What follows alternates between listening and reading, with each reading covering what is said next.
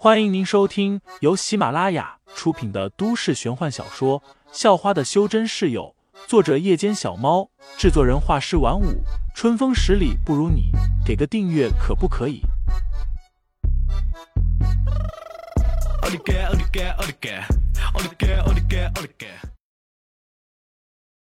第一百三十章空中激战上。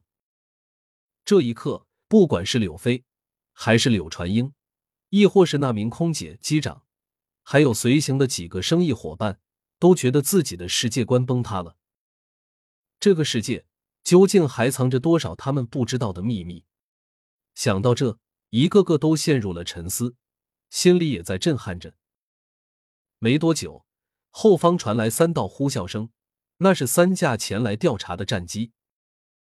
这三架战机内分别坐着两男一女，他们都很年轻。估计还不到二十五岁，不过却都是很震惊。哎，整天都有报告说发现什么不明飞行物，这次不出意料的话，也是看花眼了吧？作为飞行员的罗武明通过无线电对其他人说道，显得不怎么在意。本来还打算训练完就陪女朋友去逛街呢，结果又泡汤了。另一架战机内的女飞行员吴雨宁听了，似乎有些不爽。说道：“找了个当空姐的女朋友了不起呀，天天都说训练完要陪女朋友逛街。”哎呀，雨宁吃醋了。另外那名飞行员笑道：“雨宁，我陪你去呗。”罗武明哈哈一笑，道：“正好啊，正好，你哪来的自信？人家吴雨宁的眼光高着呢，那看得上你。”嘿，你说这话我就不乐意听了。郑浩说道：“我很差吗？再怎么说，我也是个出色的飞行员吧。年仅二十四岁，就已经当了你们的队长，飞行时长两千零九十个小时，一次意外都没出过。”在这几名飞行员的脸上，都洋溢着一种自信和激情，很有青春的气息。在谈话的时候，他们的语气也是很轻松。身为龙鹰飞行器研究公司最出色的几名飞行员，他们也是极为优秀的青年了，完全可以说是年轻有为。因此，他们对自己的感觉也还是不错的，也有着一些优越感。好了，别聊了，已经追上那架飞机了。”吴玉宁说道。正好嗯了一声，分散。刚才那机长说什么？搭着巨鸟的人有东西掉落了。巨鸟飞下去追了，罗武明和吴宇宁听了都有些想笑。什么巨鸟？还搭着巨鸟的人？电影看多了吧？然而就在此时，一个巨大的黑影便从后方追了上来，直接掠过他们的头顶。此时的废材正烦恼着，这凤尾金雕一出来后就不太听话了，看见什么都好奇，现在引来了三架战机。估计就更麻烦了。嗯。忽然，废材又是一愣，他发现这凤尾金雕更加不听话了，竟然陡然加速，朝着一架战机飞了过去，还伸出了一双巨大的爪子。别！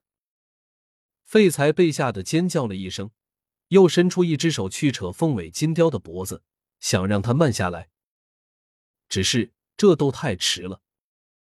只见一阵火光迸溅，凤尾金雕的两只爪子分别抓住了战机的左右两个机翼，一大团黑色的浓烟顿时从机翼冒了出来。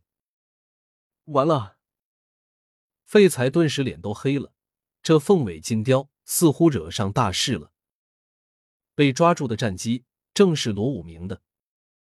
此时的罗武明脸色惨白，不断通过无线电重复着：“战机代号。”此锥遭遇不明飞行物袭击，机身受损严重，即将坠毁。吴宇宁和郑豪也是被吓得几乎不会说话了。他们自认见多识广，心理素质极强，但是这种情况他们从未遇到过啊。最终，还是吴宇宁先镇定了下来，用无线电喊道：“呼叫总部，我们遭遇袭击，请求反击，请求支援。”废材扯脖子，这招还是有点用，大概是因为力气太大，几片羽毛被废材扯了下来。凤尾金雕尖笑了一声，接着便松开了那架浓烟滚滚的战机，让它朝着下方坠落而去了。下落了一段距离，里面的飞行员罗武明便弹出了降落伞，抬头看着上方那个巨大的黑影，他依旧还有些后怕。此时已经是脑袋一片空白了，什么都想不了，只是无比的渴望落回地面，找个地方躲起来。最好是地下室的床底，远离天空的地方。而剩下的那两架战机，则是开始加速，并且掉头了。吴宇宁和郑豪都得到了公司总部的反击许可，一枚巡航导弹被发射了出去，同时两人还用机载重机枪对着那个庞然大物疯狂的扫射。听众老爷们，本集已播讲完毕，欢迎订阅专辑。投喂月票支持我，我们下集再见。